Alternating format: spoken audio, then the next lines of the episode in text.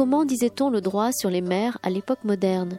Par quel dispositif les pouvoirs publics dotés d'une façade maritime tentaient-ils de faire respecter un pouvoir de juridiction entendu comme un droit de dire le droit sur un espace liquide particulier? Samedi 25 mai 2019, l'historien Guillaume Calafa présentait à la librairie Ombre Blanche son ouvrage Une mer jalousée, contribution à l'histoire de la souveraineté Méditerranée, XVIIe siècle, paru au Seuil Édition. C'était dans le cadre du festival L'Histoire à venir.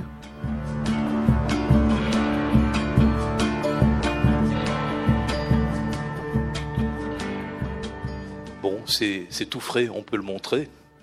Voilà, Une mère jalousée, Guillaume Calafa, c'est sorti le mois dernier.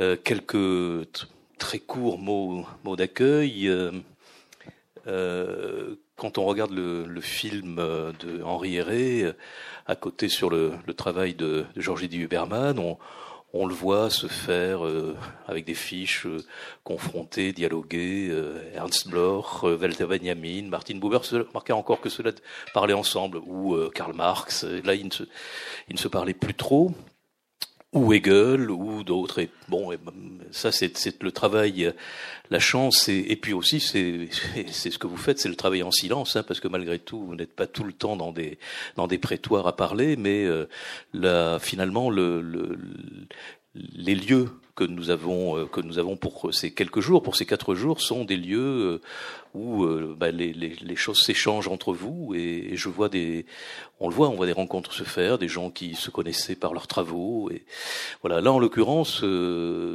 les travaux de Guillaume Calafa, euh, Patrick, toi tu les connais puisque c'est finalement c'est toi qui les as édités.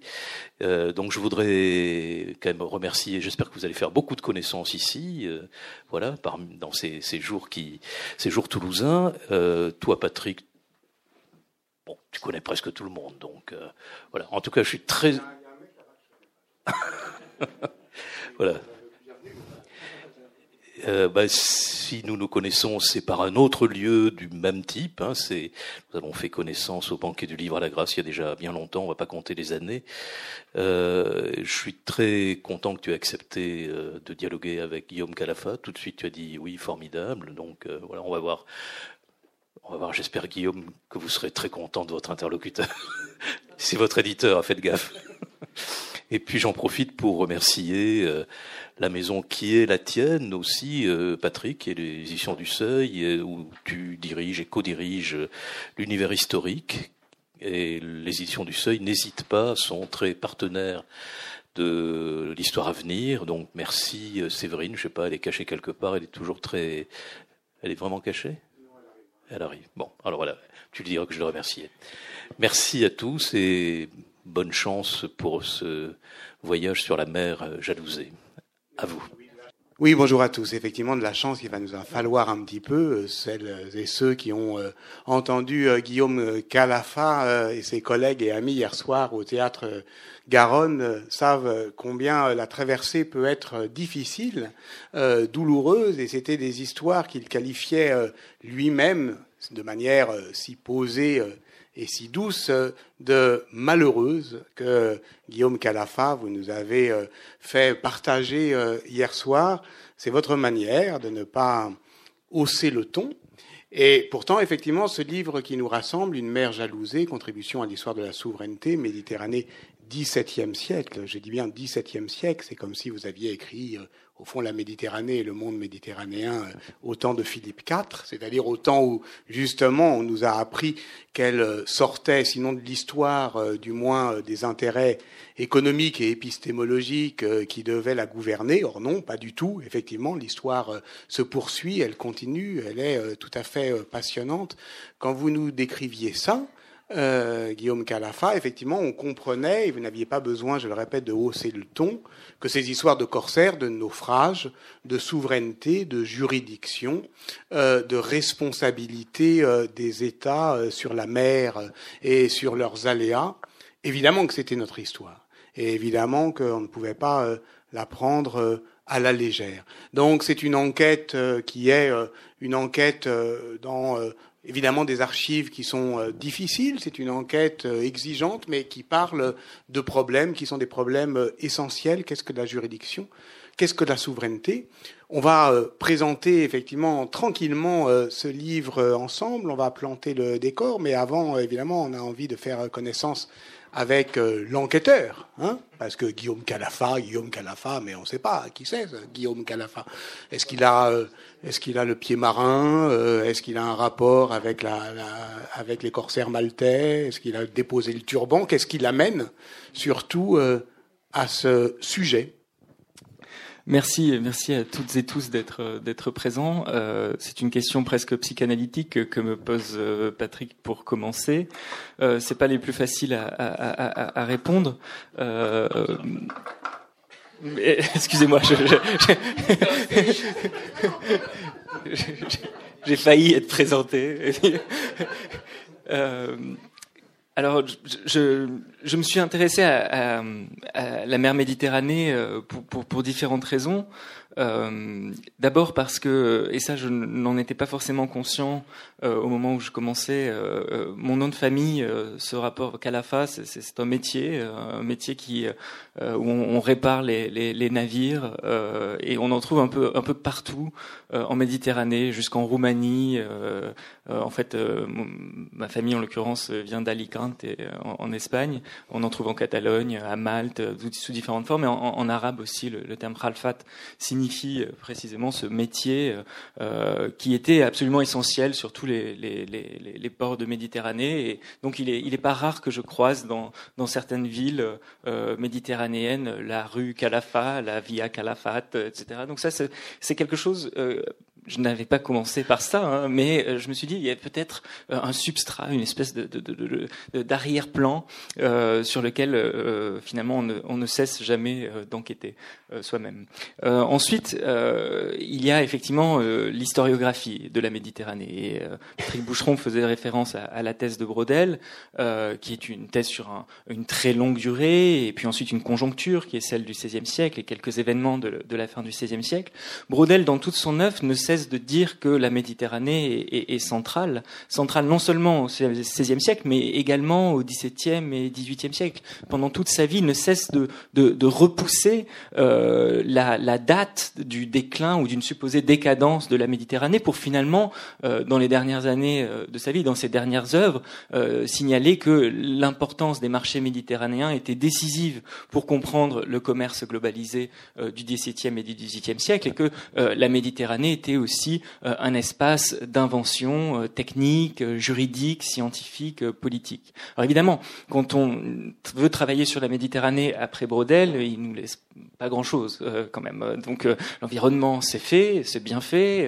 alors évidemment, c'était des, c'était des pistes qu'il a lancées qui, qui ne cessent d'être explorées de manière très, très utile. la politique et l'économie là aussi, il est quand même bien défriché le, le terrain et, et, les études méditerranéennes ont, ont, ont, été relancées par un certain nombre d'événements, euh, en particulier euh, évidemment la chute du mur de Berlin d'abord, qui a en fait euh, non seulement unifié d'une certaine façon euh, l'Europe, mais souvent contre euh, l'Afrique du Nord, contre une partie de l'Asie, et, et euh, cela a posé de nouvelles questions aux études méditerranéennes, mais également le 11 septembre a été très très important pour euh, les études méditerranéennes qui se sont penchées sur les rapports entre euh, islam et chrétienté euh, du Moyen Âge, du Haut Moyen Âge jusqu'à jusqu'à nos jours. Et donc c'est un c'est un laboratoire extrêmement vivant de, l'historiographie un domaine qui était relativement laissé de côté, alors même que des archives sont présentes dans la plupart de ces grandes villes méditerranéennes, des grands ports méditerranéens, dans les grands pays méditerranéens, c'est celui du droit. Euh, et, et, et, cette question m'a intéressé parce que euh, non seulement il y a un socle d'archives à explorer, ce sont des procès parfois extrêmement touffus, euh, parfois plusieurs mètres euh, de plusieurs dizaines de mètres, parfois plusieurs centaines de mètres de procès. Je ne les ai pas tous lus, évidemment. Il y a le notariat. Si on ajoute à cela euh, toutes ces sources, euh, on, est assis véritablement sur une, masse de documentation sur les circulations méditerranéennes, sur les différentes euh, vicissitudes politiques et juridiques de, cette région. Il y a, ce, domaine, mais il y a aussi une idée extrêmement tenace dans l'historiographie, selon lequel la modernité juridique, la, modernité des concepts politique du XVIIe et du XVIIIe siècle. Donc, euh, par exemple, le mot de souveraineté qui est dans le, sous-titre, mais aussi la, juridiction ou euh, la modernité économique se joue ailleurs qu'en Méditerranée cette idée est très très très importante euh, euh, et on l'associe effectivement à, l'Atlantique, au monde atlantique, euh, bien souvent, et on considère que les empires néerlandais et anglais sont les matrices d'une modernité économique, juridique et politique, qui font que on oublie un petit peu la Méditerranée du XVIIe et du XVIIIe siècle dans l'historiographie, comme s'il s'agissait d'un espace finalement relativement marginal ou arriéré par certains moments on l'oublie ou, on la qualifie de, bassin d'archaïsme, qui est effectivement euh, euh, remué par une très longue histoire, une, histoire euh, pratique, mais aussi doctrinale. alors plantons le décor, effectivement, la mer Méditerranée, la voici telle que Guillaume Sanson la représente en 1704, mais avec, ça fait, ça fait c'est une de ces images que vous utilisez en, en ouverture de chaque chapitre. Il y en a huit, là c'est l'ouverture de la troisième chapitre sur euh, euh, la mer euh, Adriatique, la question de savoir si elle est vénitienne. vous ne lisez peut-être pas le, titre, la mer Méditerranée divisée en mer de Levant et de Ponant, subdivisée en leurs principales parties ou mer. C'est toute la question. Est-ce qu'on peut subdiviser euh, cet euh, espace liquide? Vous ne faites pas seulement euh, l'histoire au fond du littoral, mais vraiment l'histoire de l'étendue maritime. Et évidemment, au premier coup d'œil, on voit très bien que même si vous ne le lisez pas, ben, vous vous doutez que non seulement les noms des ports y sont, mais que les limites des territoires sont aussi sur terre très strictement délimitées, alors que la mer, euh, euh, comment euh, la subdiviser. C'est finalement la toile de fond du drame intellectuel qui va se jouer. Absolument, c'est ce genre de carte qui pose la, question du livre, c'est-à-dire comment essayer de, de, dire le droit sur la mer, comment s'approprier également un espace liquide quand on regarde cette carte, on, voit plusieurs toponymes euh, mer de Barbarie, mer d'Afrique, mer de Libye, mer d'Égypte. Je ne vais pas tous les faire évidemment, mais golfe de Lyon, mer de Marseille, mer de Toscane, golfe de Venise. Euh, à chaque fois, la ville adjacente euh, qui donne son nom à la mer, euh, eh bien, donne aussi tout un faisceau de revendications possibles sur celle-ci. Euh, comment s'approprier une mer, c'est d'abord la nommer. Et les conflits de toponymes euh, sont bien souvent euh, des façons de traduire ces conflits politiques, juridiques et économiques entre différents États bordiers qui cherchent à s'approprier ces espaces. Alors, Patrick Boucheron a dit que la terre c'est relativement bien limité, alors que la mer c'est libre. de manière assez intéressante, on voit ici que Guillaume Sanson a, a ajouté ces, ces, couleurs pour séparer les États. Donc euh, il y a des liserés euh, le long des côtes, euh, il y a des frontières terrestres dont les historiennes et les historiens de l'époque moderne ne cessent de montrer qu'elles étaient bien plus poreuses que ce qu'on pensait. Donc cette terre cadastrée, bornée, était en fait traversée par non seulement des contrebandiers, ça c'est relativement bien connu, mais qu'on ne savait pas très bien quelles étaient aussi les limites de chaque État. Il y avait des controverses régulières sur les différentes juridictions qui se superposaient et qui n'étaient pas toujours extrêmement bien fixées. Alors évidemment, c'est plus facile intuitivement de tracer une frontière terrestre qu'une frontière maritime, mais j'aimerais souligner euh, la, la, porosité de ces frontières terrestres pour mieux comprendre aussi que euh, de l'autre côté, la mer euh, soi-disant libre, sans bornage, commune, puisque c'est le thème qui nous rassemble ici également, ça a été un des grands enjeux théoriques aussi de, de, de, des débats juridiques que, que j'essaie d'étudier. Cette mer commune était aussi l'objet d'appropriation. Euh, et euh, finalement, on commençait à se mettre d'accord au XVIe, au XVIIe, au XVIIIe siècle. Et en cela, on faisait appel parfois à des juridictions antérieures ou à des façons de dire le droit antérieur. On commençait à se mettre d'accord sur des bornes euh, maritimes pour séparer des aires de compétences, ce qu'on appelle juridiction, ce droit de dire le droit qui est véritablement le, fil conducteur de ce livre. Ce droit de dire le droit suppose justement des dispositifs suppose des techniques qui m'ont euh, intéressé ici. Et euh, je crois que juridiction est un des, termes clés pour comprendre comment euh, l'époque moderne fonctionnait, pour comprendre la superposition des autorités juridiques, mais aussi les débats sur qui a le droit de dire le droit. C'est à la fois comment dire le droit, mais aussi décider qui peut dire le droit et comment. Oui, juridiction et souveraineté, ce sont euh, les deux euh, mots clés euh, du livre Une mère jalousée qui, qui nous rassemble. Donc vous l'avez bien compris, effectivement, euh, cette euh, opposition qui est une opposition toujours implicite dans le livre et encore plus dans l'historiographie entre la mer euh, intérieure et donc à l'intérieur des terres et la mer qui sépare les terres et les océans, entre effectivement cette étendue libre de l'océan et libre d'histoire aussi et l'histoire de la juridiction qui s'est empilée depuis si longtemps, depuis l'Antiquité, depuis le droit romain, réemployé par les glossateurs médiévaux euh, ici. Et puis il y a aussi, euh, euh, troisièmement, une autre différence que Hugo Grotius, voilà, le nom est, lancé et c'est à partir de ce nom propre que l'intrigue se relance. C'est que justement la mer Méditerranée, eh bien, offre avec les golfs, avec les péninsules, tout ce qu'il appelait des verticules, c'est-à-dire des, une manière au fond de, de loger euh, une forme de territorialisation.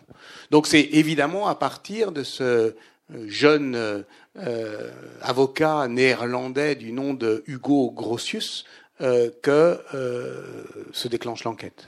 Oui, euh, c'est un point absolument important que de mentionner cette controverse juridique essentielle du XVIIe siècle entre deux des plus grands esprits de ce siècle, à ma droite, euh, Hugo Grotius, donc euh, jeune avocat euh, brillant de Leyde, dit le miracle de la Hollande. Henri IV l'appelait comme ça, le miracle de la Hollande, car c'était effectivement un, lecteur du droit romain, des jurisconsultes médiévaux extrêmement talentueux. Ce jeune Hugo Grotius, on le voit là tenir euh, un livre qui est sans doute euh, ses premiers euh, textes sur la religion des Hollandais. Il était aussi, comme vous pouvez le voir, protestant hollandais. et ce jeune avocat se voit confier une tâche exigeante en 1603, qui est celle de justifier la capture d'un navire portugais euh, aux Indes orientales par euh, des navires hollandais de la Compagnie des Indes orientales, cette grande compagnie puissante qui est euh, à l'époque en, en, en, formation au début du XVIIe siècle. les actionnaires de cette compagnie ont des doutes éthiques, moraux, juridiques sur la légitimité de cette capture en mer. Est-il légitime d'avoir capturé ce navire hollandais, pardon, portugais richement chargé? Et Hugo Grotius rédige alors une longue dissertation euh, d'à peu près 1000 pages euh, sur le droit de prise. Euh, De Praedae, qui euh, est, un texte qui eh bien, est inconnu des historiens jusqu'au XIXe siècle. On le découvre relativement tardivement.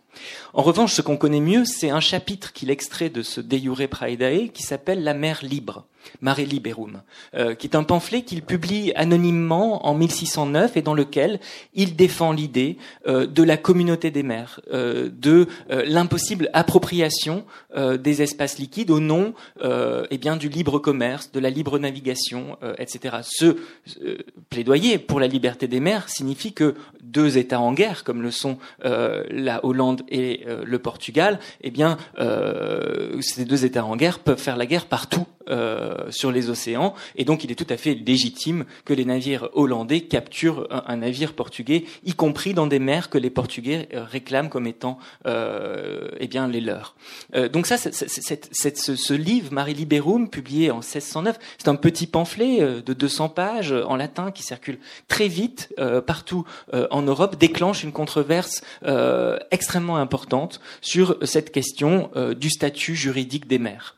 Dans ma thèse, j'ai une position. ce livre est issu d'une thèse. En fait, au, départ, je peux le dire peut-être, c'était ce livre est issu d'une sous-partie de sous-partie de thèse qui s'est transformée en partie. Puis je me suis dit tiens, en fait, il y a peut-être un sujet et peu à peu, c'est devenu un livre. Ce qui, ce qui est vous souvent. Nous avez, vous nous avez donné une chute. En fait, J'ai donné une. Voilà une information importante non, non, pour le pas, service juridique. De... C'est pas exactement ça, mais souvent on fait un plan idéal quand on commence son travail. On dit tiens, j'évoquerai la question de la liberté des mères euh, dans la partie 1AA euh, de mon travail.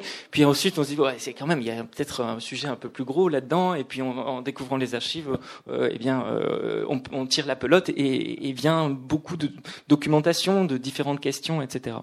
Et donc, euh, je, reviens à, à euh, qui, publie ce livre, euh, et qui irrite non seulement les Portugais, les Espagnols, mais aussi les Anglais, qui se sentent attaqués par euh, cette défense de la mer libre. Et là, un autre euh, avocat, John Zelden, euh, d'Oxford, puis avocat à, à, Londres, lui répond. il répond à Grossus neuf ans plus tard, en vérité, en, en, en 1618, mais le roi d'Angleterre ne veut pas qu'il fasse paraître son livre parce que, à l'époque, les Hollandais et les Anglais essaient de se réconcilier.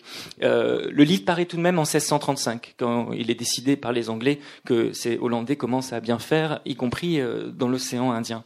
Et euh, John Zelden, qui est un, philologue, un érudit, un juriste, euh, rassemble une myriade d'exemples historiques pour expliquer que, bien sûr, qu'il est tout à fait possible de s'approprier les mers.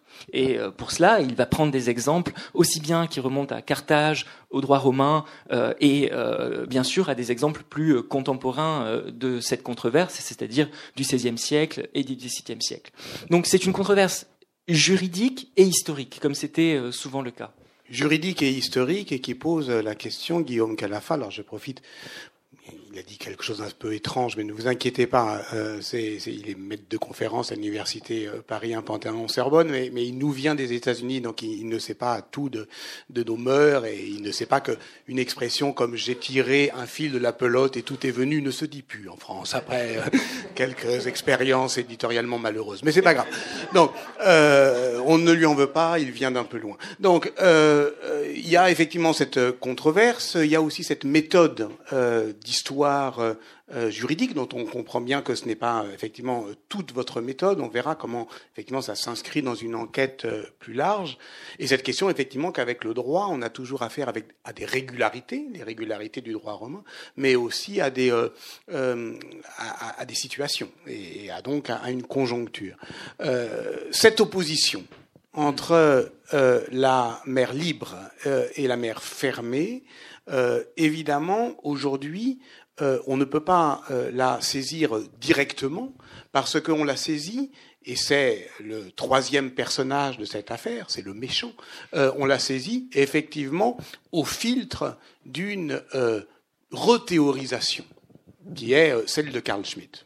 Oui, c'est facile de prendre un nazi comme méchant, c'était le cas de, de, de Carl Schmitt, euh, mais euh, son, son, livre, le, le, Nomos de la Terre, euh, est, euh, est encore très influent dans l'histoire du droit international. C'est un livre qui fait paraître en 1950 euh, et qui est un prolongement théoriquement plus abouti de ce livre qu'il publie en 1942, Land und Meer, dans lequel il défend l'idée justement de, différenciation fondamentale des ordres spatiaux entre terre et mer et défend l'idée de différents âges euh, de l'appropriation euh, des océans et de l'appropriation des terres, euh, un âge primordial, qui est une espèce d'âge d'or, si vous voulez, et un âge médiéval arriéré thalassique, qui est symbolisé par Venise, et un âge germanique, qui est là l'âge des océans et de l'exploration du monde.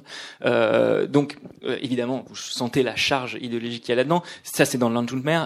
dans le Nomès de la Terre, Carl Schmitt s'est un peu calmé. Nous sommes en 1950 et défend tout de même euh, voilà cette cette idée qui va être extrêmement présente parce que ce que je vous ai présenté le débat entre entre Grotius et Zelden c'est euh, tout ce que les manuels classiques d'histoire du droit international présentent sur la question euh, de la juridiction des mers euh, généralement, c'est-à-dire d'un côté la mer libre, de l'autre la mer fermée, d'un côté les Hollandais, de l'autre les Anglais, et, à partir de là euh, un ordre spatial maritime qui court jusqu'aux conventions internationales des Nations Unies du XXe siècle, etc.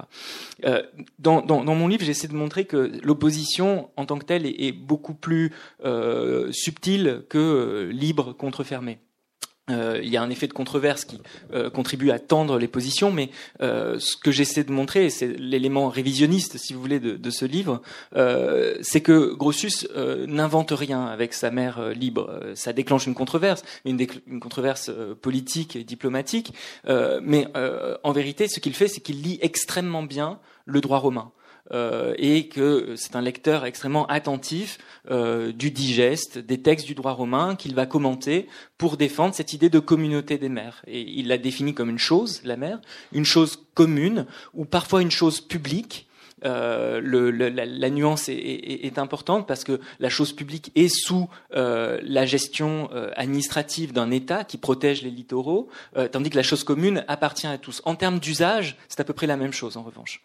Et donc l'usage commun des choses publiques ou l'usage public des choses communes est à peu près la même chose. Mais Grotius va élaborer ces idées-là, tout en mettant quelques nuances justement qui vont être très importantes pour le débat méditerranéen. Grotius dit après tout, sur un golfe, sans doute un prince peut exercer sa juridiction. Euh, lorsqu'il possède une île, également, on peut tracer des lignes et donc tracer également une forme de juridiction. Et euh, il ne cesse ensuite dans son œuvre euh, de dire qu'au fond, un État suffisamment puissant pour entretenir des flottes qui permettraient de s'approprier les mers le pourrait. Donc il défend ce critère de la juridiction, du droit de dire le droit, à travers l'effectivité, la force. Euh, et ça, c'est très important. C'est une nuance extrêmement importante parce que derrière, il y a la justification possible de l'Empire, euh, qui va bien sûr être, reprise euh, par un certain nombre de juristes du XVIIe et du XVIIIe siècle. De même, Zelden, la mer fermée, donc il prend un certain nombre d'exemples, etc., mais il dit bien qu'il n'est pas euh, assez inconscient pour penser que les Anglais possèdent l'Atlantique tout entier. Il le sait bien, ça ne marche pas, ce n'est pas possible. et donc, dans cette idée de propriété des mers, il y a des visions différentes. chez Zelden, il s'agit de défendre le droit des États à revendiquer des zones de pêche exclusives et donc de chasser euh, d'autres États qui viendraient pêcher euh, dans les eaux, euh, notamment écossaises, qui l'intéressent ici. la pêche du hareng étant un gros enjeu politique un peu négligé, je trouve, dans, nos manuels. Il faudrait qu'il y ait un chapitre entier sur la pêche du hareng, et vous verriez que effectivement, ces débats autour de la souveraineté et de la juridiction, ils sont absolument essentiels. Donc, les, les deux les, deux juristes avaient des positions plus complexes et surtout en qualifiant, comme le fait Schmitt, mais comme le font à sa suite euh, beaucoup de, spécialistes du droit international, euh, la, controverse comme une controverse anglo-néerlandaise représentée spécifiquement par Grotius et par Zelden, on perd toute l'épaisseur de cette controverse et tous les espaces qui y étaient associés. Euh, et en l'occurrence, que faire de la Méditerranée là-dedans? Euh, C'est pas l'Atlantique, la Méditerranée, elle est plus petite. Euh, euh, elle a une longue histoire d'appropriation. Il y a tous ces toponymes. Euh, il y a des États qui revendiquent, notamment l'appropriation des mers. Le plus emblématique étant Venise. On pourra peut-être y revenir. Donc c'est cette question que j'ai essayé aussi de traiter, c'est-à-dire de changer quelque peu la géographie de cette controverse, pour dire que le droit international, en, pensant que euh, le désenclavement du monde océanique avait changé l'ensemble euh, des critères de la politique et de la juridiction, oubliait ce qui faisait pourtant euh, l'une des matrices essentielles de ces concepts juridiques, c'est-à-dire l'espace méditerranéen. Euh, et j'essayais d'y revenir avec ce danger, quand on est spécialiste de la Méditerranée, de toujours euh, mettre en avant l'exception méditerranéenne. C'est un peu ce qu'on appelle le méditerranéisme. C'est une maladie partagée par tous les spécialistes de la Méditerranée qui mettent en avant l'exceptionnalité de, euh, de cet espace, exceptionnalité historique, anthropologique pour certains, etc. Ça, c'est le danger qu'il fallait avoir en tête pour essayer de montrer qu'une controverse qui s'intéresse aux océans du globe est par définition euh, une controverse globale. Euh, et c'est ce que j'essayais aussi de, faire dans ce livre, en montrant qu'un juriste au Danemark eh, bien, peut avoir euh, des répercussions sur euh, un, un, juriste de Naples, et que un, un, un, débat sur une capture en mer en Méditerranée va avoir des répercussions sur des lois qui sont passées aux Caraïbes. c'est précisément ces allers-retours que que l'on peut montrer et qui sont traçables à travers la controverse. Occasion peut-être de dire, Guillaume Calafa, que vous parliez euh, tout à l'heure de, de, vos choix de thèse, et je parlais de, votre ancrage américain. Vous avez aussi euh, à UCLA euh, euh, travaillé avec Sanjay Subramaniam, avec Carlo Ginzburg, avec effectivement à la fois la microstoria et l'histoire connectée, et puis aussi avec Francesca Trivellato qui fait de la microstoria globale et que vous avez traduit également pour l'univers historique, son livre Corail contre Diamant. Et effectivement, cette manière de re séquencer et de euh, euh, retrouver une géographie à la controverse vous fait euh, à la fin conclure votre livre par donc c'est quelque page qui s'appelle le nomos de la Méditerranée, d'ailleurs, euh, ou le nomos méditerranéen. D'ailleurs, qu'est-ce que ça veut dire nomos pour euh, le, nomos, c'est la loi, mais c'est aussi la prise, donc la, le fait de prendre, et ça a, cette, ça a, cette, double signification. donc c'est une spatialisation de la règle. Comment mettre des règles, mettre des lois sur un espace spécifique. C'est la loi et c'est la prise. Et justement, dans votre travail, dans tout votre travail, celui dont effectivement le livre publié là n'offre qu'une partie. Hein. Il y a des histoires de loi et des histoires de prise. Il y a des histoires, effectivement, euh, comme euh, on en parlait euh, hier, de, navires qui s'échouent, de, pratiques commerciales, de litiges. Et là, on est effectivement sur le quai, dans l'entrepôt ou dans le prétoire, ou même en cale sèche. Et puis, il y a ces histoires de loi. Et là, on est dans un cabinet. Et là, on est dans la fameuse bataille de livres. Voilà. Et l'essentiel euh, d'une mer jalousée, euh, même si à la fin, effectivement, il y a des histoires de pêcheurs, il y a des histoires de litiges, il y a des histoires de, de port-franc avec Livourne, euh, on est quand même toujours dans cet espace de la controverse, dans cette bataille de livres, précisément parce que, avec les mêmes livres, le, le droit romain, ils doivent produire des effets différents. Oui, euh, bataille de livres, c'est un terme qu'a employé un, juriste belge, Ernest Nice, en 1901, un des fondateurs du droit international, qui était une discipline encore balbutiante euh, au début du XXe siècle. Parce que tous les juristes euh, qu'on évoque ici font partie de ce qu'on appelle plutôt le droit des gens, le droit des nations, qui est une forme non stabilisée de ce qu'on appellerait aujourd'hui le droit international. bataille des livres, c'est un terme intéressant parce que il, là, il nous centre sur ces quelques imprimé, mais euh, en vérité, il faudrait l'ouvrir. Euh, il faudrait parler de bataille d'écriture. Il y a également des, des manuscrits, beaucoup, euh, qui participent à la controverse. Et la controverse à l'époque moderne n'a pas forcément, ne met pas forcément l'accent sur l'imprimé, qui serait une, une forme de publication plus prestigieuse. Le, le, manuscrit joue parfois un rôle tout aussi essentiel. Des imprimés répondent aux manuscrits, des manuscrits répondent aux imprimés, des cartes sont présentes, des procès rentrent en ligne de compte, et des tracés fiscaux euh, et de manière très simple également, très concrète. Euh, les pavillons des navires, euh, l'espace de la planche euh, du navire pose des vraies questions juridiques qui concernent aussi bien le marin et son capitaine, le marin, le bateau, le capitaine, que le port où il est présent, et évidemment les débats plus théoriques, mais de manière intéressante, les circulations sont constantes. on voit que cette bataille de livres, elle est déclenchée par une capture en mer au large du détroit de Singapour. Euh, et évidemment, ça va, avoir, ça va avoir des répercussions sur Venise, sur Gênes, relativement inattendues. Et créer des alliances théoriques, politiques et juridiques à distance, euh, et à distance à la fois géographique, mais parfois aussi à distance temporelle. C'est-à-dire, on va utiliser un exemple, un précédent euh, de 150 ans pour défendre aussi la légitimité de la souveraineté d'un espace littoral ou d'un espace maritime. Et donc, vous avez compris que dans ce livre, on ne navigue pas seulement euh, sur une mer euh, de textes, mais justement, euh, ces textes sont, sont à la fois incités et sommés par des situations concrètes et par des espaces. Alors, on commence le voyage, on commence par où? On commence par, par, Venise. Euh, j'évoque Venise parce que c'est le cas évidemment le, le, plus connu, le plus emblématique, qui d'ailleurs est cité par Grotius et Zelden eux-mêmes euh, constamment comme exemple euh, de souveraineté maritime. ça me permet aussi de vous mettre cette jolie carte de Guillaume Sanson que, qui ne, ne, ne, dépareille pas, je trouve. et vous c'est l'occasion aussi de vous présenter euh, Paolo Sarpi, que, vous connaissez peut-être, qui est euh, un, grand jurisconsulte euh, vénitien, l'auteur notamment de traités contre le contre le pape et contre le pouvoir pontifical pour défendre la souveraineté de Venise.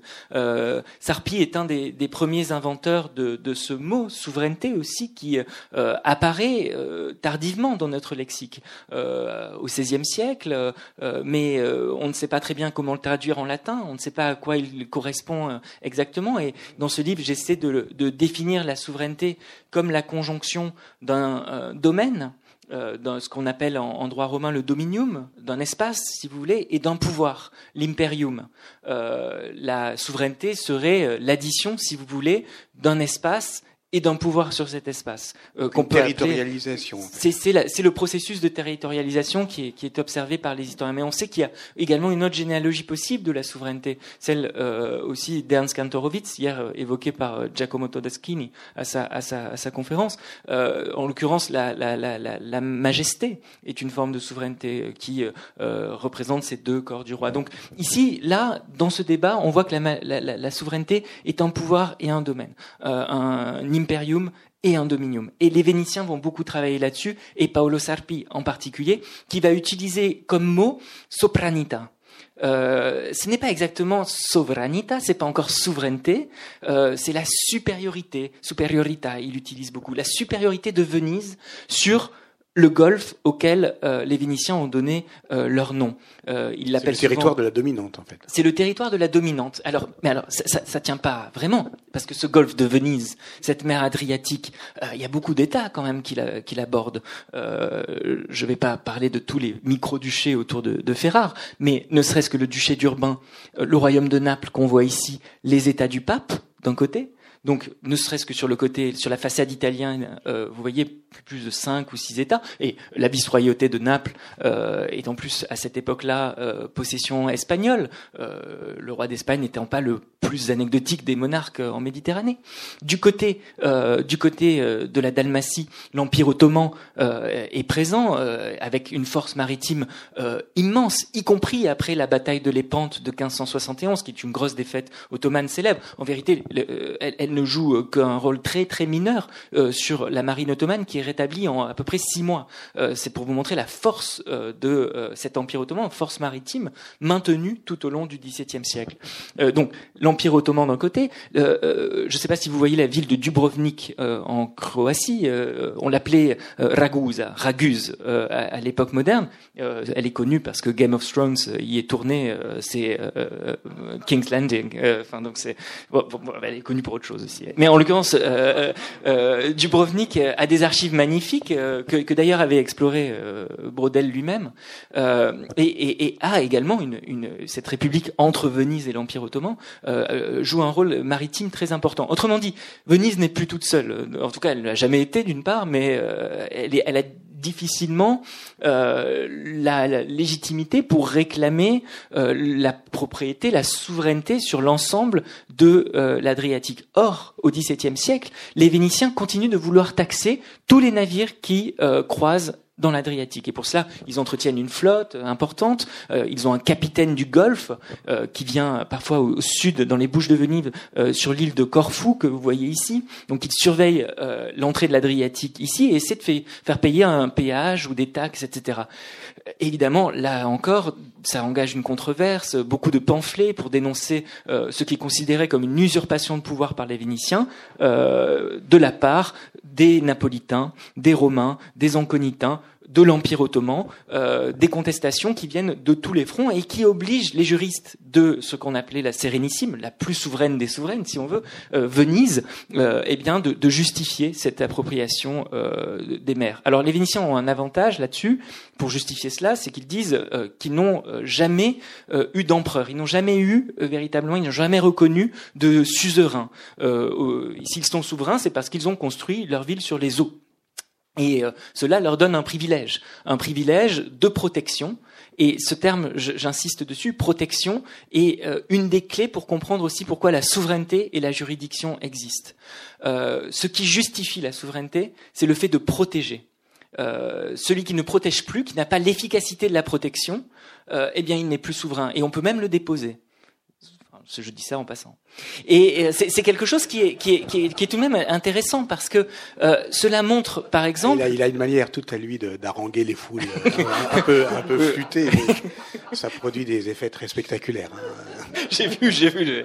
Mais, euh, ce, cette protection, en tout cas, elle, elle, est importante parce que comment les, les, les Vénitiens vont justifier leur, leur, leur, leur souveraineté? Ils vont dire nous protégeons le commerce. Nous le protégeons de qui? Nous protégeons de, de, deux, types, de deux figures, si vous voulez. La première figure, le pirate. On protège euh, le, golfe de Venise des pirates. Ces pirates, généralement, ils sont euh, ici à Senge, au nord euh, de la Croatie actuelle, à la frontière entre la Slovénie et la Croatie. Euh, ces pirates, ils sont entretenus euh, discrètement par, euh, l'empereur de Vienne, l'empereur du Saint-Empire romain germanique, qui, finance ces pirates pour arraisonner quelques bateaux vénitiens de temps en temps et éventuellement les irriter un petit peu. C'était fréquent, hein, de fait. Mais ce sont des pirates, véritablement, c'est-à-dire qu'ils n'ont pas théoriquement de souverain autour de ce sont pas des corsaires. Et il faut bien distinguer les deux formes. Le pirate est un ennemi de tous, un ennemi du genre humain. Si vous le capturez, vous pouvez le tuer. Euh, le corsaire, en revanche, représente un État. Euh, il y a des lois euh, qui autorisent un corsaire à capturer un navire. Donc là, c'est important. Donc première chose, protéger les navires de commerce des pirates. Première figure qui justifie la protection et la souveraineté. Deuxième figure, protéger aussi le commerce des Turcs. Ah, alors les Vénitiens ont beau jeu de dire ça parce que ce sont les premiers à avoir euh, fait alliance avec euh, l'Empire ottoman, des alliances commerciales, mais ils disent euh, nous protégeons la mer Adriatique d'une avancée qui semblait absolument inexorable hein, encore au XVIIe siècle de l'Empire ottoman dans l'Adriatique. Et grâce à cette, cette justification-là, euh, les juristes défendent euh, cette souveraineté, cette propriété. Ils la défendent de différentes manières, aussi historiquement, en disant que euh, depuis le Moyen Âge, le, le, les papes ont reconnu la souveraineté supérieure de Venise sur l'Adriatique. Et la preuve, chaque année, le doge de Venise épouse la mer, dans une scène qui a beaucoup fait rire les contemporains. Enfin, on commençait à moquer ce doge qui jetait un anneau d'or dans l'Adriatique, qui se baignait euh, et qui était censé épouser la mer pour traduire cette vocation maritime de Venise, née sur les eaux, qui n'a jamais reconnu de supérieur, etc. Alors, Sarpi est, un des premiers à faire plusieurs, euh, ce qu'on appelait des consultations juridiques pour euh, étayer la diplomatie vénitienne, essentiellement, pour justifier cette souveraineté. Mais d'autres juristes de la Sérénissime, un certain Giulio Pace, qui a eu un, itinéraire intéressant, Giulio Pace de Vicence, donc propriété de la, possession de, Venise, euh, il se convertit au protestantisme et va euh, à Montpellier un temps où il enseigne le droit. Euh, il n'est pas allé jusqu'à Toulouse, j'aurais bien aimé, mais il s'est arrêté à Montpellier. où finalement, il retourne à sa foi catholique et, rentre à, Venise. Et donc, il est un petit peu suspect et il va produire un certain nombre de traités justifiant la souveraineté de, de, Venise. Et Pace invente quelque chose de tout à fait intéressant et d'inédit dans la pensée politique et juridique moderne. Il va dire il y a plusieurs États souverains autour de l'Adriatique, c'est vrai.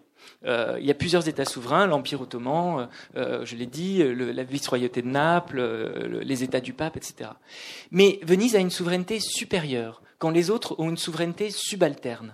Et il commence à justement hiérarchiser des souverainetés hiérarchiser des espaces de souveraineté, mais hiérarchiser aussi des possibilités de juridiction. Donc, il reconnaît, par exemple, Giulio Pace, qu'il est possible à Ancône de prélever euh, autour du port euh, un certain nombre de droits euh, fiscaux, de péages, etc.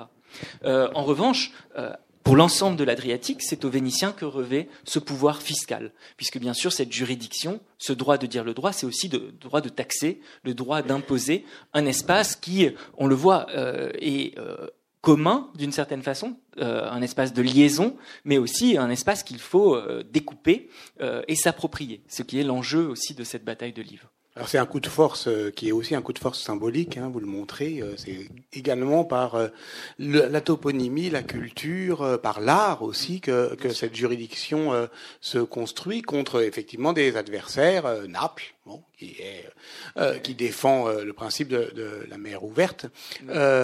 Gênes aussi, qui, qui crée un, qui a un autre modèle à faire valoir. Alors Gênes, euh, il y a effectivement un chapitre aussi sur, sur Gênes qui, qui, euh, qui à l'époque moderne est, est considérée un peu comme la vassale de l'Espagne, donc elle a perdu sa souveraineté, euh, alors même qu'il y a toujours un doge de Gênes, que les, les, les, institutions génoises sont très proches des vénitiennes.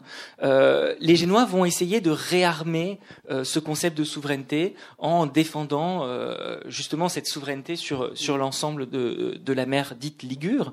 De manière intéressante, ils ne peuvent pas s'appuyer sur les mêmes historique. Et ce débat juridique, à nouveau, j'insiste là-dessus, est aussi un débat euh, d'historien, puisque d'historien du XVIIe siècle, puisqu'il cherche des preuves. Il faut trouver des preuves d'une souveraineté antérieure.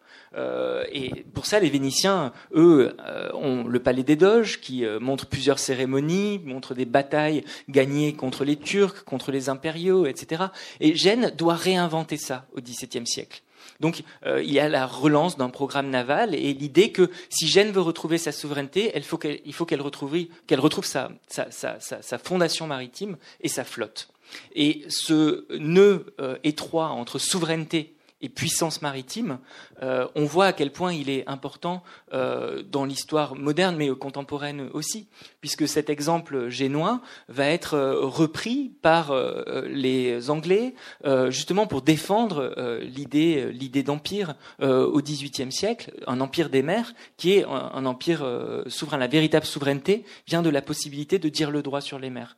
De manière intéressante, un, célèbre amiral états-unien, l'amiral Alfred Mahan, à la fin du 19e siècle, va utiliser ces mêmes textes du XVIIe et du XVIIIe siècle pour défendre, euh, en, gros, la doctrine Monroe, euh, c'est-à-dire euh, la possibilité de dire le droit sur les Caraïbes, cette Méditerranée caraïbe qui intéresse les, Américains, pour dire que s'ils arrivent à faire cela, ils seront les maîtres de l'Atlantique et de l'Amérique tout entière, du continent américain.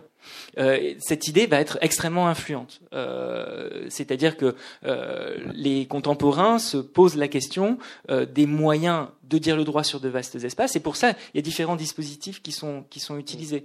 en l'occurrence, les Britanniques arrivent à dominer la Méditerranée à partir du début du XVIIIe siècle en prenant Gibraltar, en prenant Mahon, c'est-à-dire Minorque.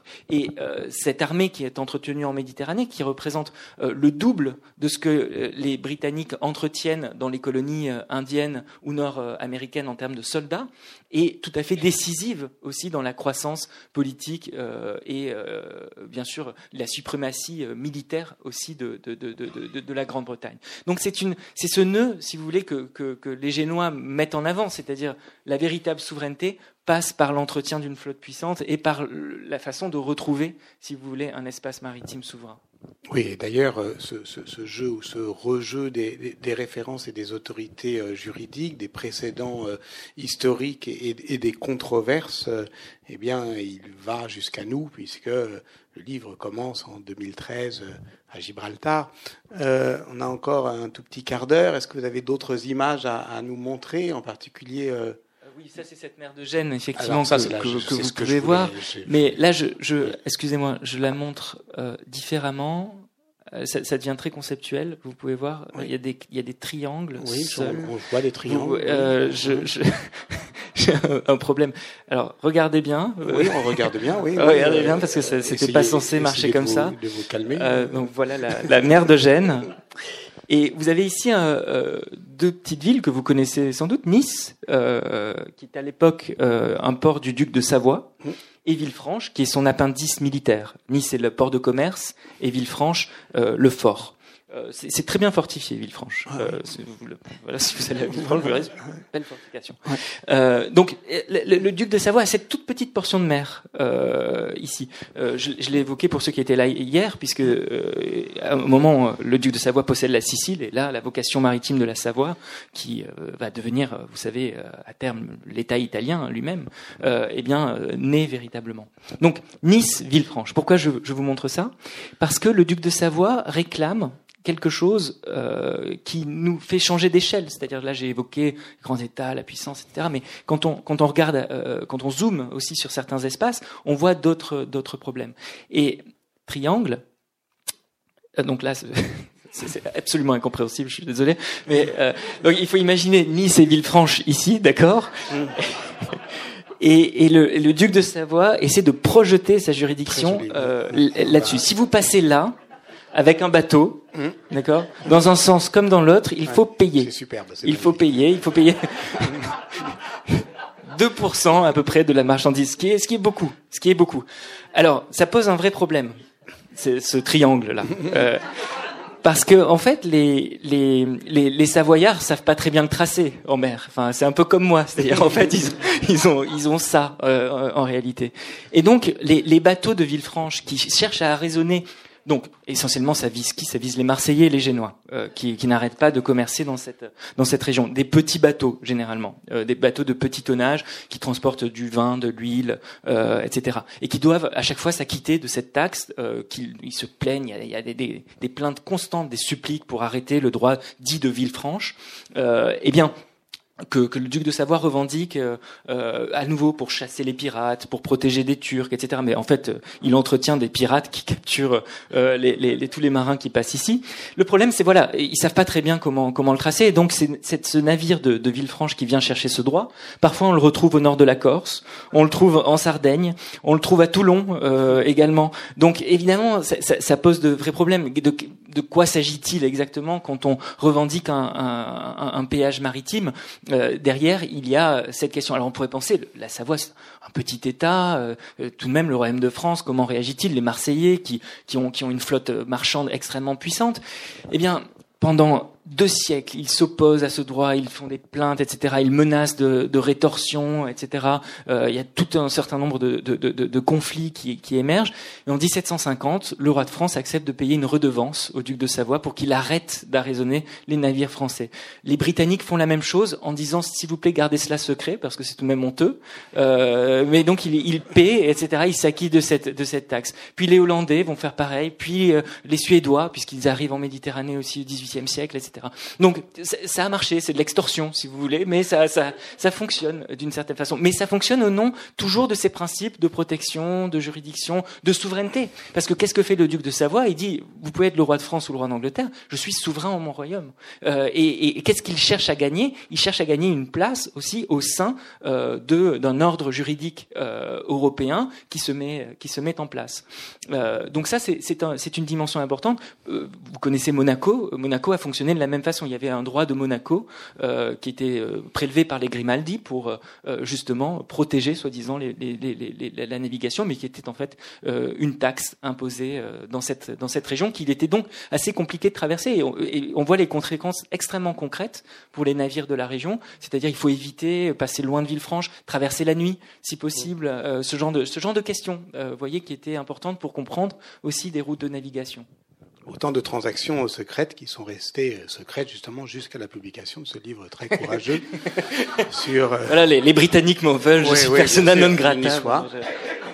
Vous avez d'autres formes géométriques à nous faire voir euh... J'en profite pour dire s'il y a des euh, s'il y a des responsables de télé locales, vous voyez bien que ce garçon a envie manifestement de présenter la météo devant, devant un fond vert. Hein, c'est avec beaucoup de. J'ai besoin quand même de savoir où est le, le pourtour méditerranéen, comme on dit à la, météo. Là, on, traverse euh, la Méditerranée. il y a deux chapitres dans ce livre sur la, Méditerranée ottomane. Alors euh, ici, on la présente euh, sous la forme dite mer blanche parce que les Ottomans qualifiaient chromatiquement les points cardinaux enfin ça remonte aux Turcs seljoukides, c'est plus ancien. Donc la, mer euh, Noire au nord, la mer Rouge au sud et la mer Blanche euh, à l'ouest. Euh, le sultan ottoman revendiquait la titulature et la souveraineté sur la mer Blanche. Euh, alors les, les, les, juristes européens disaient la mer Blanche, oui, c'est vrai, c'est la mer Égée. Euh, le souverain ottoman, le sultan, disait non, non, la mer Blanche, c'est la Méditerranée, la Méditerranée tout entière. Euh, et c'est un point intéressant parce que euh, les Ottomans euh, vont jouer aussi un rôle tout à fait essentiel dans cette dans cette bataille, parce que l'empire maritime ottoman est immense, mais aussi parce que le sultan ottoman défend l'idée de gradients différents de souveraineté. si on approche des rivages anatoliens, ah mince, j'ai à nouveau un trait. C'était, je suis désolé, c'était pas prévu.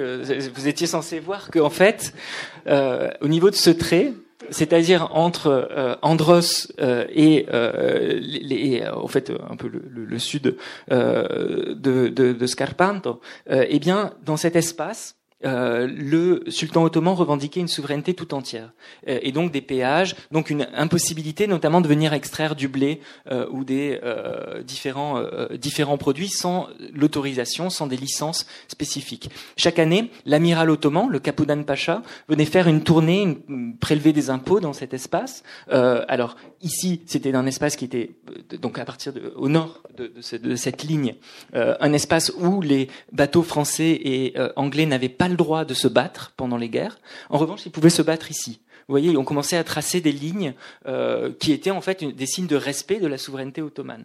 Euh, et si les bateaux anglais et, français se battaient dans cette zone, ils pouvaient être euh, arrêtés, détruits. il y a plusieurs scènes de, de bataille extrêmement violentes s'ils venaient extraire du blé en cachette de la même façon.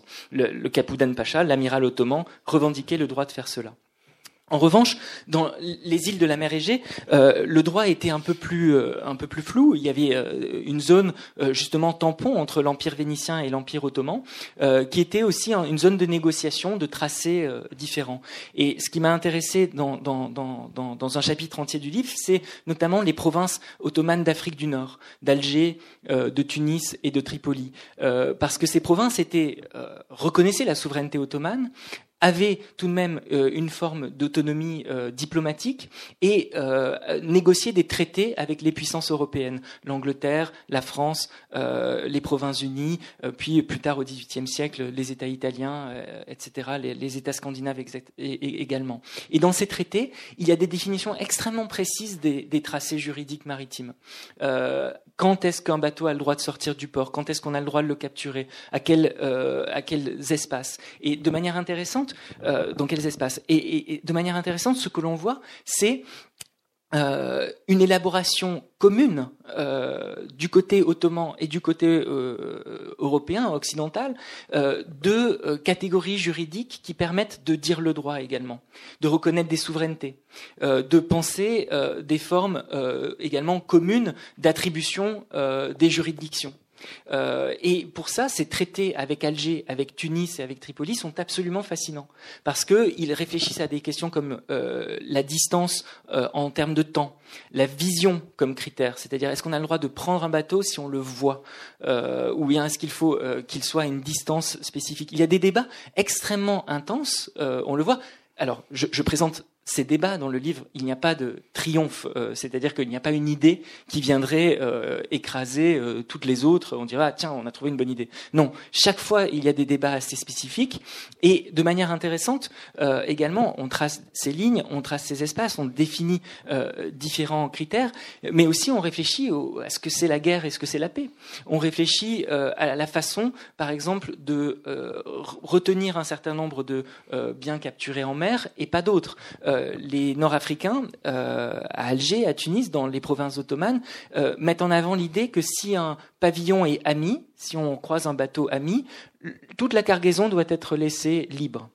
En revanche, si on croise un bateau ennemi, euh, on a le droit de prendre n'importe quelle euh, chose l'on trouve dessus. Alors que le droit européen est légèrement plus compliqué que ça, c'est-à-dire euh, on a le droit de prendre des biens amis sur un navire ennemi, des biens ennemis sur un navire ami, et on, on, peut libérer aussi des amis sur un navire ennemi. la question des critères pour euh, élaborer ces, questions de prise, de droit de prise, sont euh, absolument euh, fascinants parce que derrière, il y a tout le rapport à l'identification, à ce que c'est qu'une marchandise, au statut des biens et des personnes qui traversent les espaces. Et donc, qu'est-ce que cela produit? Cela produit des passeports, des sauf-conduits, des licences, tout un certain nombre de documents d'identification dont la Méditerranée est un des laboratoires privilégiés. non seulement parce qu'ancien, mais aussi parce qu'il y a une autre un autre euh, acteur de ces, de ces circulations, c'est la peste qui est aussi un élément qui permet de tracer des espaces de juridiction, euh, la peste étant endémique en Méditerranée et supposant aussi des structures asymétriques entre monde ottoman et, et, Europe occidentale, en tout cas pendant tout le long du XVIIe siècle, mais qui permettent des, mettre en place des dispositifs d'identification des marchandises, des biens, des personnes, mais aussi des frontières sanitaires, tout à fait fascinants. Oui, et c'est là où on rejoint une histoire matérielle, concrète, mais presque sensible de la juridiction, parce que comme il est aussi difficile de tracer un trait dans l'eau que sur un PowerPoint. En fait, on utilise euh, toutes ces, euh, tous ces artifices, ces opérations du droit, c'est-à-dire euh, ces, ces, fictions au sens euh, propre, euh, la vision, aussi le paysage sonore, le, le, les, les, tirs de boulet pour définir justement cette question. Euh, dernière image. bon, là, j'avais un portulan de Pierre Celle-là, elle est juste jolie. Oui. Voilà, vous pouvez la regarder. Est juste jolie. Euh, vous l'avez peut-être vu hier. Non, mais très joli commentaire. Je, je, je, la mentionne parce qu'il y, y a, les cartouches de ville aussi derrière, et, et euh, ce qui est intéressant, c'est qu'on voit, voilà, qu'elle est jalousée. Je, je, peux expliquer le titre, peut-être. C'est la question que j'allais vous poser, Guillaume Calafa. Pourquoi une mère jalousée euh, Avant de euh, donner la parole à, la femme. Voilà, je, je, ferai aucune mention de, de, des besoins psychanalytiques que ce titre pourrait euh, éventuellement euh, euh, signaler. Mais c'est en l'occurrence la jalousie est un terme que l'on trouve partout dans, dans, dans, dans, le lexique politique, juridique de l'époque moderne et économique également. Et il y a deux auteurs qui l'ont particulièrement employé et ça m'a intéressé. c'est d'un côté Thomas Hobbes qui parle la jalousie de la, des, nations, la jalousie des souverainetés, des souverainetés. la jalousie des souverainetés. Il utilise ce terme pour qualifier justement cet état de guerre euh, entre États, ce, ce, ce, cette recherche de puissance par les États, cette euh, donc jalousie des, euh, des souverainetés, et, et, un autre auteur, David Hume, au XVIIIe siècle, qui parle de jalousie du commerce. jalousie du commerce, qui est justement cette déclinaison, si vous voulez, économique de cette jalousie des souverainetés, puisque cette jalousie du commerce, elle est aussi portée par les États. Et il me semblait que la jalousie des juridictions, justement, et des juridictions maritimes, faisait le lien assez efficacement entre la jalousie des souverainetés de Hobbes et la jalousie du commerce de Hume. Et, que le justement la conjonction si vous voulez de ces de ces de ces jalousies euh, se retrouvait relativement bien euh, dans, dans, dans, dans, dans cette expression. Euh, puisque euh, vraiment quand on parle de compétition quand on parle de concurrence des États en fait à l'époque moderne on parlerait de jalousie. Euh, et dans la jalousie il y a la protection également. Il y a différents vous voyez euh, termes qui sont qui sont qui sont associés l'envie bien évidemment. Euh, alors merci d'avoir évoqué les, les boulets de canon. Et je peux finir peut-être avec cette image, euh, parce qu'ici, euh, on les voit tracés euh, comme des façons de dire aussi le droit sur une portion de mer. Nous sommes à, à Livourne, dans ce port toscan qui est un, un, un, une ville neuve du XVIe siècle. Oui, on n'en a pas parlé, mais il y a un chapitre sur l'invention des ports francs. En fait. Voilà, parce que ce qui m'a intéressé, c'est de montrer que différentes façons de dire le droit pouvaient être pensées avec des dispositifs, euh, on le voit, militaires, euh, des péages, euh, des traités diplomatiques, des cartes, des toponymes, des symboliques, mais aussi il y a une façon, lorsqu'on est un petit État ou un État faible, de tracer une juridiction en créant des poches euh, qui sont censés attirer le commerce, ce qu'on appelle des ports francs. Aujourd'hui, on les associe à Singapour, euh, Hong Kong, euh, etc., ou, certains ports des Caraïbes, c'est-à-dire des espaces très faiblement taxés, avec beaucoup de privilèges sur les marchandises, etc. Pourquoi je pense que ces ports francs sont une déclinaison fiscale de la bataille des livres dont je vous ai parlé? Parce que, en fait, le port de Livourne est intéressant. Il, est très très favorable aux marchands qui y importent et y exportent des produits ottomans ou des produits atlantiques. Et qu'est-ce que fait le grand-duc de Toscane quand il promulgue la franchise de Livourne, de cette ville, Livourne et Pise en vérité Eh bien, il dit tous les navires qui viendront euh, d'une zone située au-delà de Messine, c'est-à-dire après la Sicile, jusque euh, dans tout l'Empire ottoman, ou au-delà de Gibraltar, c'est-à-dire du monde Atlantique, de l'océan Indien, ne seront pas taxés. Autrement dit, seront lourdement taxés tous les voisins proches. Et, c'est une façon, vous voyez, d'attirer le grand commerce, mais aussi de tracer une immense juridiction euh, sur le commerce. Et euh, cette invention du port franc, le terme apparaît sous, cette, euh, sous, cela. le médiéviste dirait oui, il y a bien, bien sûr des franchises au Moyen Âge, etc. Le, le, le, spécialiste de l'Antiquité aussi dirait qu'il y a des espaces qui étaient plus faiblement taxés que d'autres. Mais le port franc charrie tout un certain nombre de, de règles qui vont créer aussi une forme d'émulation. Et de manière intéressante, Gênes hésite dans sa stratégie, par exemple. Est-ce qu'on fait un port franc ou est-ce qu'on a une politique de puissance? Est-ce qu'on peut avoir les deux d'ailleurs? Les Marseillais inventent aussi un propre port franc. On l'a évoqué hein, euh, hier avec l'intervention de Gillian Weiss. Euh, le port franc de 1669 euh, n'est de franc que le nom. Euh, c'est un monopole marseillais sur le commerce du Levant.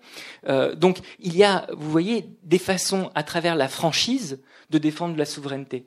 et donc il y a au sein de ce concept même de souveraineté cette euh, double face, euh, d'une certaine façon, la franchise et la protection. Euh, et c'est ce que j'ai essayé de montrer aussi dans, dans, ce chapitre, sachant que le port franc va être aussi un lieu d'expérimentation sociale tout à fait intéressant, puisque en l'occurrence Livourne, et c'était, vous avez évoqué le travail de Francesca Tribellato, Corail contre Diamant, Livourne est aussi cet espace qui accueille une importante communauté juive, des marchands arméniens, on a évoqué l'Europe des diasporas certains étaient là tout à l'heure. Euh, justement, Livourne est une grande ville des diasporas, en même temps qu'une manière d'exprimer une souveraineté. C'est pas du tout une, si vous voulez, une délégation de souveraineté ou une, euh, une poche extraterritoriale. C'est bien plus compliqué que ça. C'est une sur-souveraineté, au contraire. Et voici pourquoi euh, cette mer jalousée est une contribution à l'histoire de la souveraineté Méditerranée XVIIe siècle. Merci beaucoup. Vous avez donc compris que ce titre, ce beau titre, ne doit rien au fait que Guillaume Calafa a été un candidat malheureux à l'île de la Tentation. Hein. Euh, en fait, euh, n'a pas été retenu euh, au casting, malheureusement. ce qui ne l'empêchera sans doute pas de répondre à vos questions, si vous en avez. Bonjour. je vous remercie pour cet excellent et passionnant exposé. Euh, alors moi, je suis euh, très très intéressé par votre travail parce que je suis antiquisant et euh, je travaille sur la puissance maritime à l'époque antique, donc plutôt premier millénaire avant Jésus-Christ. Et bon, je ne travaille pas avec Grotius et Selden, ils ne sont pas encore nés. Néanmoins, on a chez Thucydide, en fait, dès le début, l'idée que la puissance naît avec la mer. Le contrôle de la mer, c'est là le début de la puissance. Alors évidemment, il y a tout, enfin, chez les antiques, il y a beaucoup de généalogies, de puissance maritime, la thalassocratie, etc., qui se succèdent. Mais on ne trouve pas ça pour la terre chez les Grecs. C'est uniquement pour la mer. Donc la mer, source de puissance. Et euh, ce qui est très intéressant, c'est que chez Thucydide, voilà, la dynamis, ça passe par la piraterie d'abord, ensuite par euh, le commerce, puis enfin par la puissance militaire, où on élimine après la piraterie, parce que désormais on a la puissance et on a, alors on n'utilise pas le terme de juridiction, de souveraineté, mais on, y est déjà quelque part. Euh, ma question, puisque j'ai quand même une question, à partir de là, c'est est-ce que vous, dans les, écrits euh, sur lesquels vous avez travaillé, Grotius, Selden, ou toutes les controverses juridiques dont vous avez parlé, vous avez retrouvé euh, trace du besoin de se référer, de se référer à l'Antiquité ou est-ce qu'il y a trace de cette antiquité, de cette notion de dynamis, donc c'est la traduction de puissance hein, en grec tout simplement, c'est le mot puissance, euh, qu'on pouvait trouver chez Thucydide ça ne marche plus. Ah, euh, c'est une question fondamentale. Merci de, de, de, de la poser parce que euh, justement, euh, que ce soit Grotius ou Zelden ou l'ensemble des, des, juristes du XVIIe siècle, leur grande question c'est que faisaient les Grecs, que faisaient les Carthaginois, que faisaient les Romains, et comment on va s'en servir comme, comme euh, autant de, de, de façons de, de, dire le droit ou de montrer comment on a essayé de le dire. Et alors, j'ai pas trouvé d'unamis, euh, ça je, je, ne crois pas. En, en revanche, euh, Thucydide est cité souvent. Euh, Grotius était un, lecteur des antiques euh, très important. Euh, et, les traités romano-carthaginois aussi, beaucoup. Les traités romano-carthaginois autour du Cap Bon, de la façon dont on, se, mettait d'accord sur, des frontières maritimes, c'est tout à fait utilisé. Ensuite, la, la, Grèce euh, est, est, moins présente que, que les, les, les, règles du, du, corpus juris civilis dans, dans, le, dans le débat, c'est-à-dire du, du, droit romain compilé euh, par, euh, par l'empereur Justinien. Euh, et, et, on va utiliser beaucoup, notamment, la pensée euh, de d'Ulpien, de Martien, des jurisconsultes romains qui ont défini la communauté des mers. La mer est rapportée à l'air à ces choses qu'on ne peut s'approprier, à ces choses communes. Et donc, elle, elle, appartient à cet inventaire des choses communes qui est ici présente. Mais de manière intéressante, l'histoire aussi antique est, est, utilisée. Il y a cette idée historique un peu simplifiée que je présente, mais qui est présente chez un grand nombre de, de juristes de, de l'époque moderne, que les Grecs avaient une vision domaniale de, de la mer. Quand les Romains, euh, par euh, la nature de leur empire, auraient défendu l'idée d'une mer commune. Puis le Haut Moyen Âge aurait vu la partition d'un certain nombre de micromères. On utilise aussi les, les, les nouvelles, les lois de l'empereur byzantin euh, Léon pour euh, montrer que euh, effectivement il y a des péages qu'on commence à tracer, qu'on borne ces espaces. Cette idée que le Moyen Âge serait un espace de fragmentation de la mer est, très présente. et puis arrive justement par la relecture, si vous voulez, des, des, des textes romains, mais aussi l'anticomanie du XVIe et du XVIIe siècle l'idée qu'il faut retrouver cette communauté des mers. Euh, ça va être présent chez, chez, Grotius, mais avant Grotius, parce que Grotius a des prédécesseurs également qui ont défendu cette idée de liberté des mers, de communauté des mers. Il y a un, un, juriste protestant, Alberic Gentili, qui euh, est à Londres il est italien, il, il part à Londres, c'est le, juriste de l'amirauté de Londres qui défend dans, ses textes euh, une vision très communautaire des mers. Euh, c'est le cas aussi d'un certain nombre de, juristes anglais sous Élisabeth Ier. Donc euh, l'Antiquité est constamment constamment mobilisée euh, et c'est pour ça qu'on va utiliser beaucoup la philologie aussi comme une des armes euh, du débat. Euh, donc euh, c'est une question absolument centrale que, que j'essaie d'aborder en particulier dans le premier chapitre sur, la définition des termes. En revanche, dynamis, je n'ai pas trouvé, mais, j'ai peut-être mal cherché, donc il faudra que j'y revienne. Merci.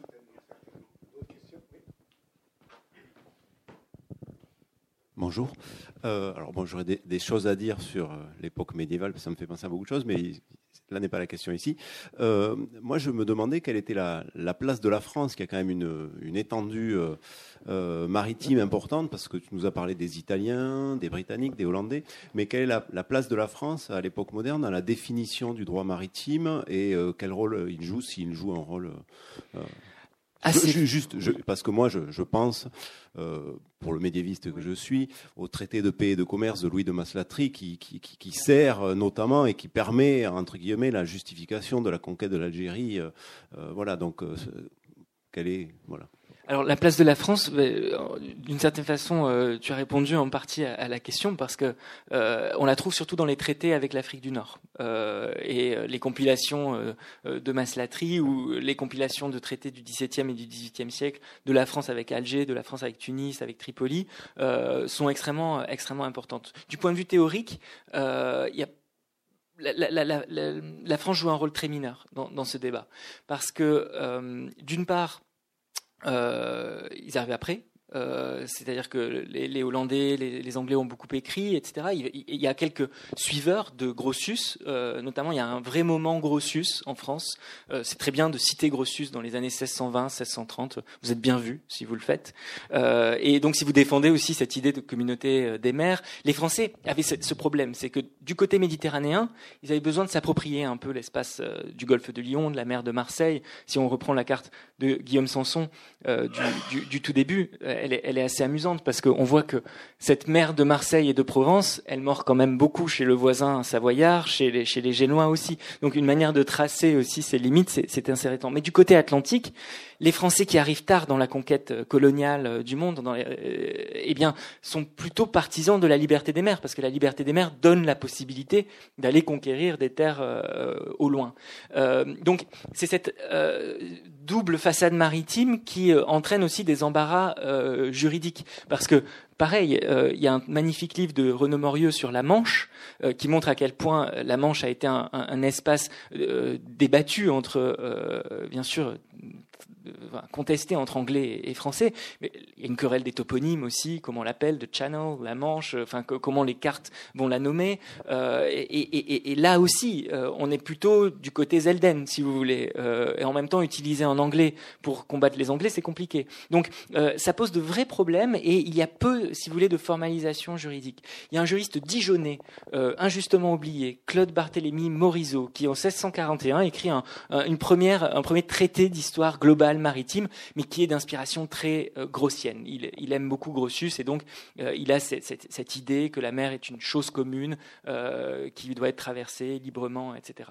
Donc effectivement, on trouverait un rôle de la France important dans, deux chapitres, en l'occurrence du livre. C'est le premier sur le, le droit de Villefranche où là, euh, les arguments que avancent les Français sont justement en faveur de la communauté des mers. Il est absolument injuste de taxer des petits bateaux qui passent de manière innocente, euh, de bateaux de pêcheurs qui n'ont pas d'argent en plus, etc. Donc là, il y a toute une justification euh, charpentée juridiquement, et aussi ces traités de paix et de commerce avec l'Afrique du Nord. là, c'est un, rôle tout à fait essentiel, et souvent ces traités sont assez pionniers. On n'a pas parlé d'un truc, on connaît Corto Maltese, mais pas le Corso maltais. Ah oui. c'est très amusant le corso maltais. Oui, euh, il y a, notamment sur la, la, les, les, passages sur l'Empire ottoman, j'évoque la, la, question de, la, euh, de, de, ces corsaires, justement, qui sont des, des, des, si vous voulez, des pirates légaux. Euh, qui ont le droit de faire ce qu'ils font euh, et qui sont étayés par des États. Euh, les corsaires de Malte sont absolument jouent un rôle important en Méditerranée. Ils chassent les embarcations musulmanes, souvent d'ailleurs pilotées par des Grecs. ce sont des marins grecs bien souvent qu'ils capturent et pour cela ils vont jusqu'à Alexandrie ou près des, rivages de Palestine euh, euh, des rivages anatoliens.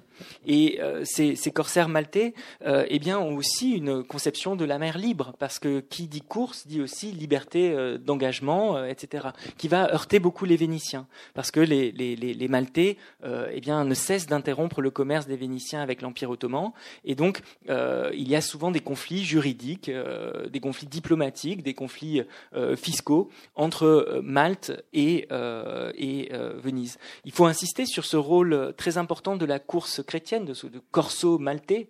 Euh, le corso est un terme de la lingua franca méditerranéenne pour euh, parler de cette guerre de course, qui est en fait une, sorte de piraterie légale au nom d'une guerre de religion endémique en Méditerranée.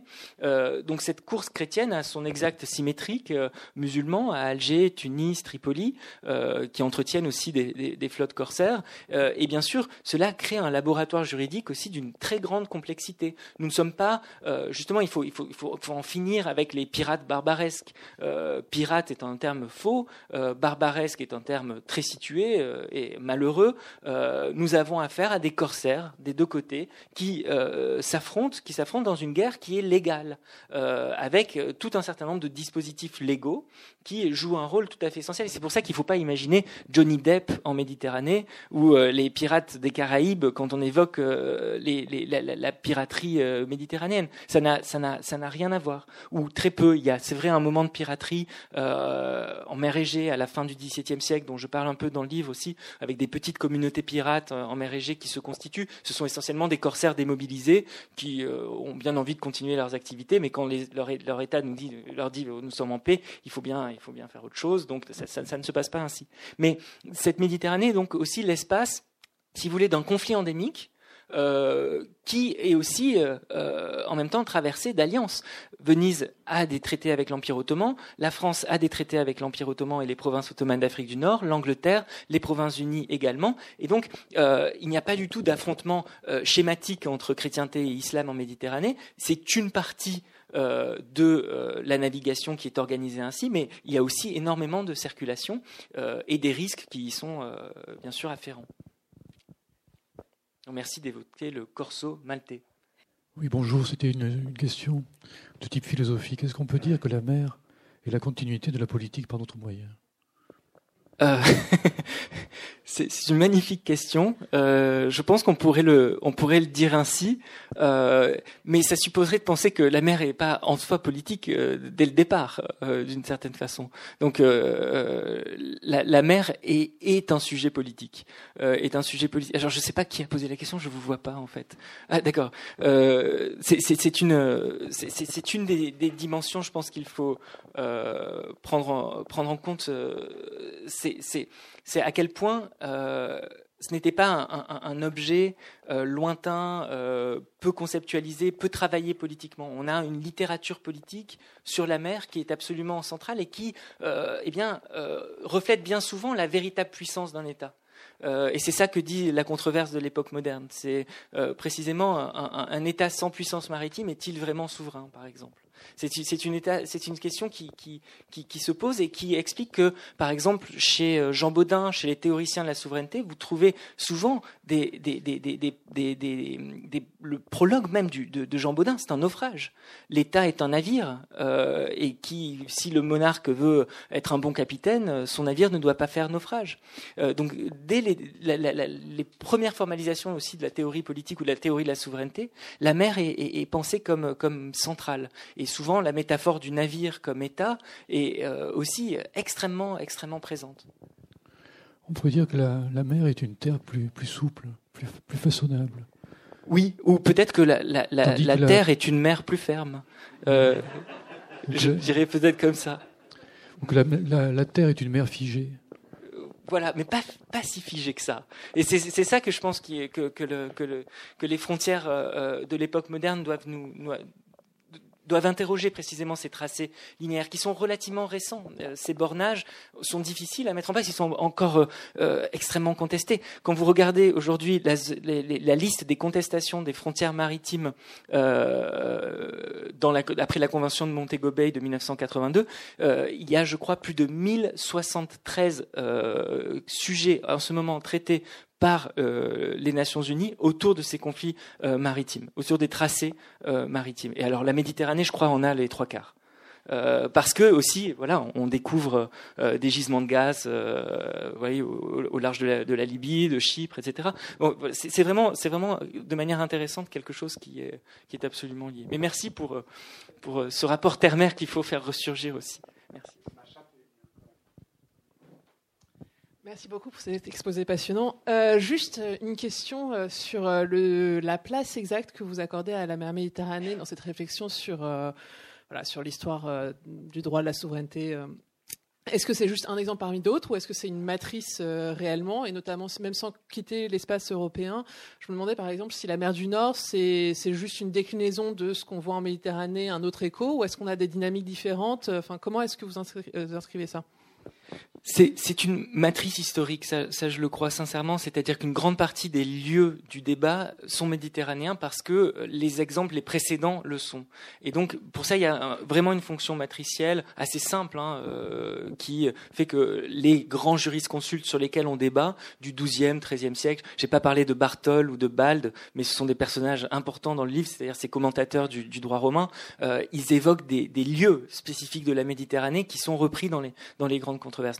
Il y a cette matrice historique. Mais ensuite, effectivement, c'est un lieu parmi d'autres aussi. Et j'essaie de faire une histoire de la Méditerranée et dans la Méditerranée, c'est-à-dire euh, une histoire qui, à la fois euh, nous, plonge dans, cet espace, dans ces, controverses, mais qui montre aussi, c'est une histoire de la Méditerranée parmi d'autres mers, puisque en vérité, l'océan Indien, euh, la mer du Nord, les Caraïbes, l'espace atlantique sont aussi travaillés comme des mers avec des statuts juridiques particuliers, etc.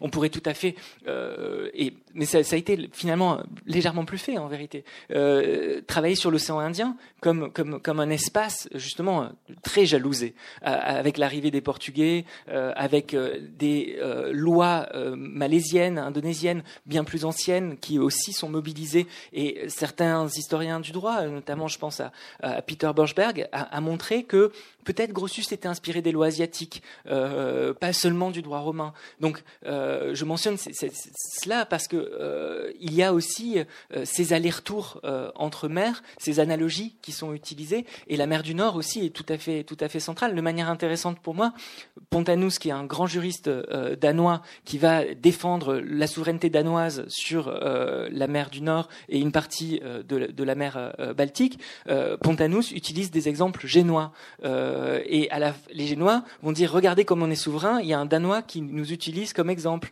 Vous voyez, et ça, ne cesse de, faire ces allers-retours-là. Euh, donc, euh, à la fois une matrice historique, plus que juridique, et un espace parmi d'autres d'une controverse qui est vraiment globale, je crois, au XVIIe siècle. De ces questions, on pense euh, évidemment, et, surtout grâce à votre question philosophique, au livre de Hans Blumenberg, Naufrage avec spectateur, qui commence aussi avec Lucrèce, parce que Lucrèce commence aussi par un naufrage, en tout cas le Dénatura Rerum Donc on vous remercie, euh, Guillaume Calafa, et on vous retrouve demain, c'est ça, euh, pour une Oui. discussion avec Michele Spano Et- sur... Et, Dario Barriera Et- sur la question des communs en droit, mais différents, différentes formes du droit euh, et différentes formes de communs aussi. Euh, Qu'est-ce que, face à la justice, comment exprimer du commun? Voilà. Merci beaucoup. Merci. Bonne soirée. Merci beaucoup.